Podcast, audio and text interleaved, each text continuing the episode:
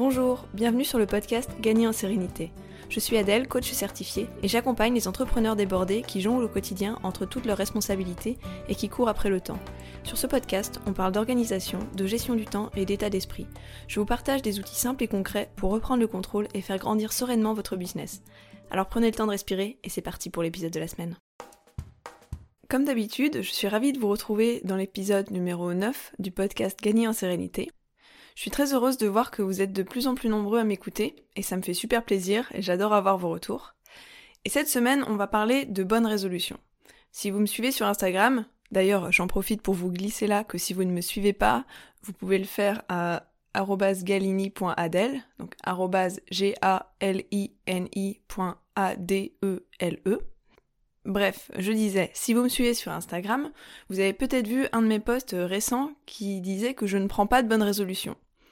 Et effectivement, j'en prends pas, mais je voulais quand même vous faire cet épisode pour toutes les personnes qui en prennent. Cette démarche, c'est surtout comment atteindre ses objectifs, et pas seulement ses bonnes résolutions. Donc j'ai quand même beaucoup de choses à vous dire sur le sujet, même si personnellement, je prends pas de bonnes résolutions. Donc on va voir dans cet épisode qu'est-ce qu'on entend par bonne résolution, comment passer de la résolution à l'action, et enfin je vais vous donner des méthodes et astuces pour ne pas abandonner un cours de route, ce qui est un point très important quand on sait que moins de 15% des gens tiennent leur bonne résolution. Bon, j'ai pas réussi à trouver de chiffres très très précis, mais bon, disons qu'il y a la très grande majorité des résolutions qui ne sont pas tenues. Alors c'est parti avec la question, qu'est-ce que c'est qu'une bonne résolution? Bon, j'imagine que vous connaissez quand même un peu la réponse. Une bonne résolution, c'est un engagement que l'on prend envers soi-même pour s'améliorer dans un domaine. Et quand on parle de bonne résolution, classiquement, on parle de celle du début d'année. La question, c'est qu'est-ce qui nous pousse à vouloir prendre des bonnes résolutions en début d'année et pourquoi il y a autant de personnes qui le font? Après tout, le changement d'année, c'est complètement arbitraire. Il n'y a aucune raison rationnelle de prendre plus de résolutions à ce moment-là qu'à un autre. Mais ce qui se passe, c'est qu'en début d'année, et d'ailleurs ça marche aussi pour d'autres changements comme la rentrée en septembre, on a la sensation que les compteurs ils sont remis à zéro, qu'on démarre une nouvelle page blanche et qu'on peut en faire ce qu'on veut. Donc ça, couplé avec tout ce qu'on voit autour de nous dans notre environnement, c'est-à-dire sur les réseaux sociaux, dans les magazines, sur euh, les publicités, etc., ça fait qu'on a un gros boost de motivation en début d'année et que tout nous semble possible. Et d'ailleurs, ça n'a rien de nouveau, hein. les gens prenaient des bonnes résolutions depuis a priori l'Antiquité. Et franchement, je trouve que c'est génial de profiter de ce boost de motivation. Vraiment, je vous encourage à l'exploiter. Que vous preniez des bonnes résolutions ou pas d'ailleurs. Parce que même sans prendre de bonnes résolutions, on peut mettre à profit son boost de motivation. Et dans cet épisode, je veux justement vous expliquer comment l'utiliser au mieux pour qu'il ne soit pas un coup d'épée dans l'eau. Prenons un exemple qui va nous suivre dans chacune des étapes pour les illustrer. La bonne résolution d'exemple, ce sera cette année, je réduis mes horaires de travail. Et voyons donc les étapes à suivre pour y parvenir. Alors la toute première chose à faire, c'est de bien choisir ces résolutions.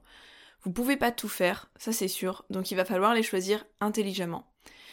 Et pour cela, moi ce que je vous propose, c'est d'aller chercher l'origine de chaque résolution, son pourquoi, c'est-à-dire la raison profonde derrière tout ce que vous faites ou tout ce que vous souhaitez faire. L'importance du pourquoi, il a été popularisé par Simon Sinek dans son livre Start with Why, ou Commencer par le pourquoi en français, dans lequel il parle du pourquoi dans un cadre plutôt business, mais on peut très bien élargir l'idée à tout notre quotidien. C'est un livre que je vous recommande pas forcément, parce que l'idée est très très intéressante, ça c'est indéniable, mais dans le livre il se répète quand même beaucoup. En revanche, je vous recommande d'aller voir sa conférence sur le même sujet, qui je trouve est très pertinente et beaucoup plus concise. En une conférence, vous aurez toutes les idées qui sont dans son livre. Donc je vous aurais mis euh, le lien pour la conférence en description de cet épisode si ça vous intéresse. Pour revenir à nos bonnes résolutions, savoir pourquoi vous voulez faire les choses, ça vous sert à la fois de boussole et de moteur. De boussole parce que ça indique la voie à suivre, et de moteur parce que ça vous motive à passer à l'action. Pour trouver son pourquoi, je vous propose une méthode simple. Demandez-vous pourquoi est-ce que c'est important pour moi de euh, trois petits points, la résolution que vous voulez prendre. Et ensuite, une fois que vous avez répondu à cette question, vous vous demandez à nouveau pourquoi. Et à nouveau pourquoi. Et ainsi de suite jusqu'à trouver la raison profonde. Souvent, on appelle ça la méthode des 5 pourquoi, parce qu'on va se demander 5 fois pourquoi. Mais dans la pratique, c'est pas forcément rigide. Hein. Ça peut être 4 pourquoi, 6 pourquoi. Ce qui compte, c'est que vous ayez la sensation d'avoir vraiment trouvé la raison profonde qui est à l'origine de cette envie de résolution. Donc dans notre exemple, on va faire assez basique. Pourquoi est-ce que c'est important pour moi de réduire mes horaires de travail? Eh bien parce que je voudrais avoir plus de temps avec mes enfants. Et donc pourquoi? Parce que je veux les voir grandir.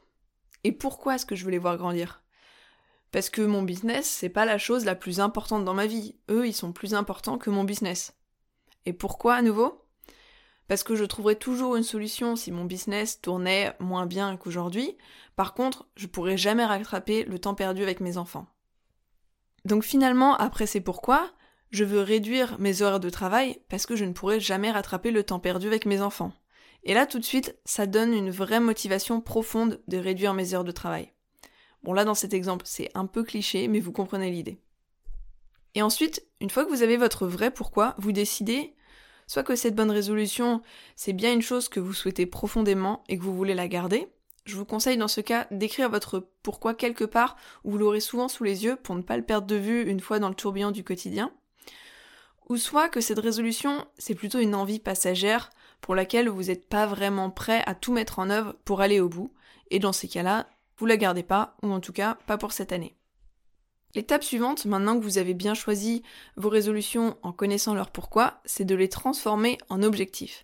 J'ai publié un épisode la semaine dernière qui est consacré à comment se fixer correctement des objectifs, donc je vais pas tout vous réexpliquer dans le détail et je vous mettrai le lien en description si jamais vous n'avez pas écouté l'épisode.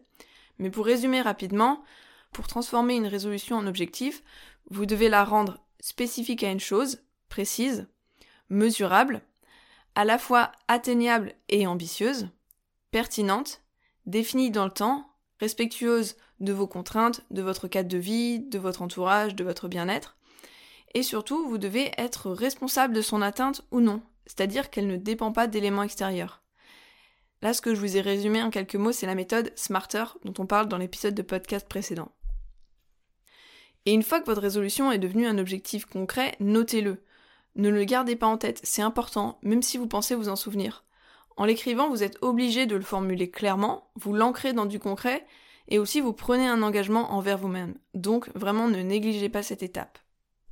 Dans notre exemple qui était de réduire ses horaires de travail, une bonne manière de transformer ça en objectif, ce serait arrêter de travailler à 17h30 dernier carat et prendre le goûter avec mes enfants à partir de demain et jusque fin mars par exemple.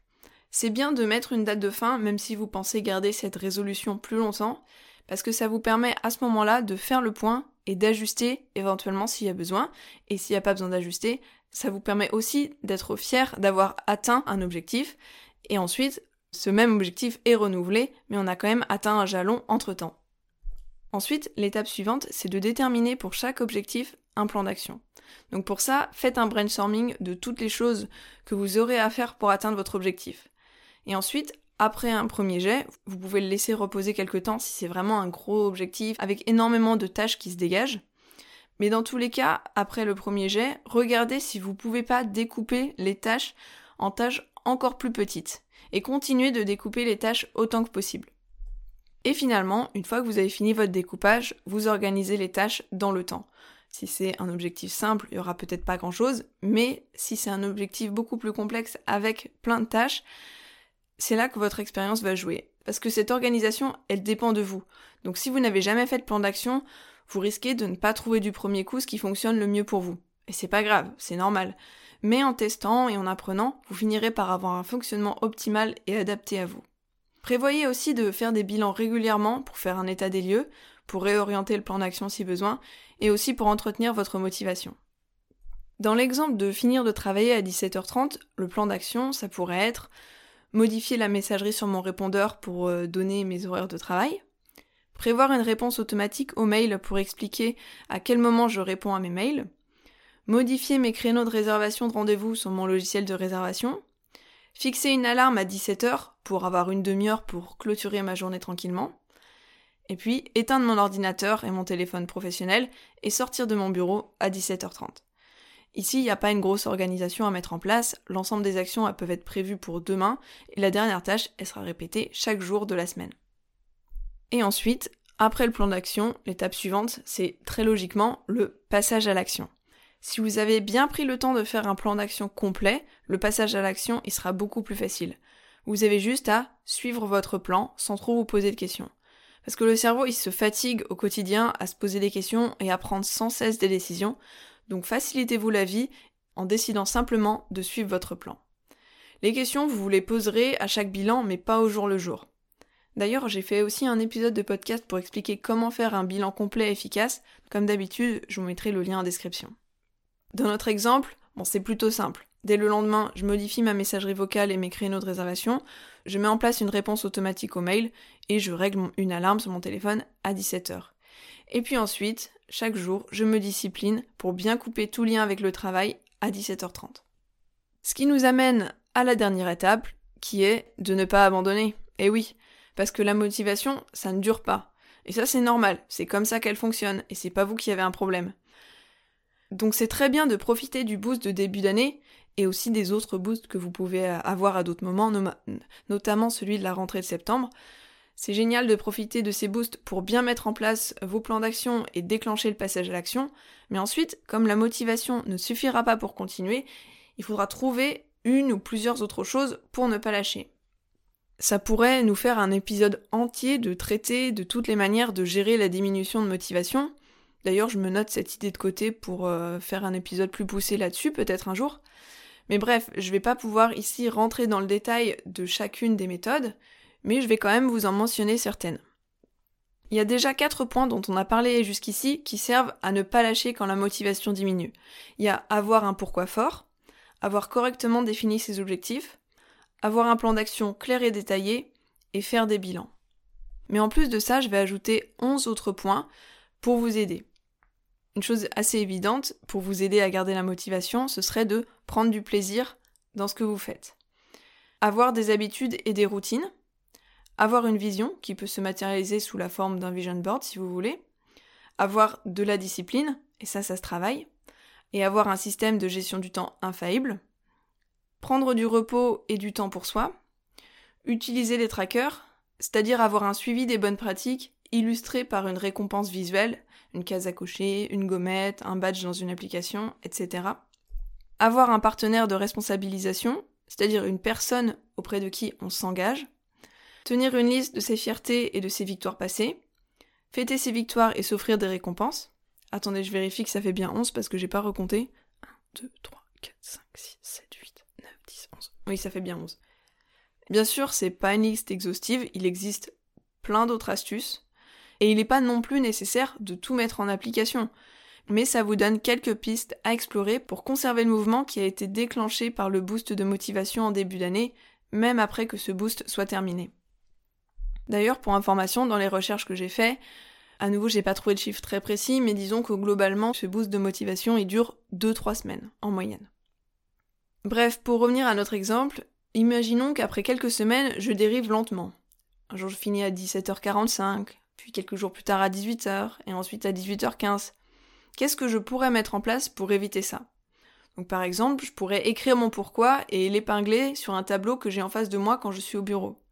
Je pourrais faire le point un moment si je constate que je m'éloigne trop de mon objectif pour savoir pourquoi est-ce que j'ai dépassé mes horaires certains jours et me demander est-ce qu'il y a des choses que je pourrais déléguer ou automatiser ou supprimer?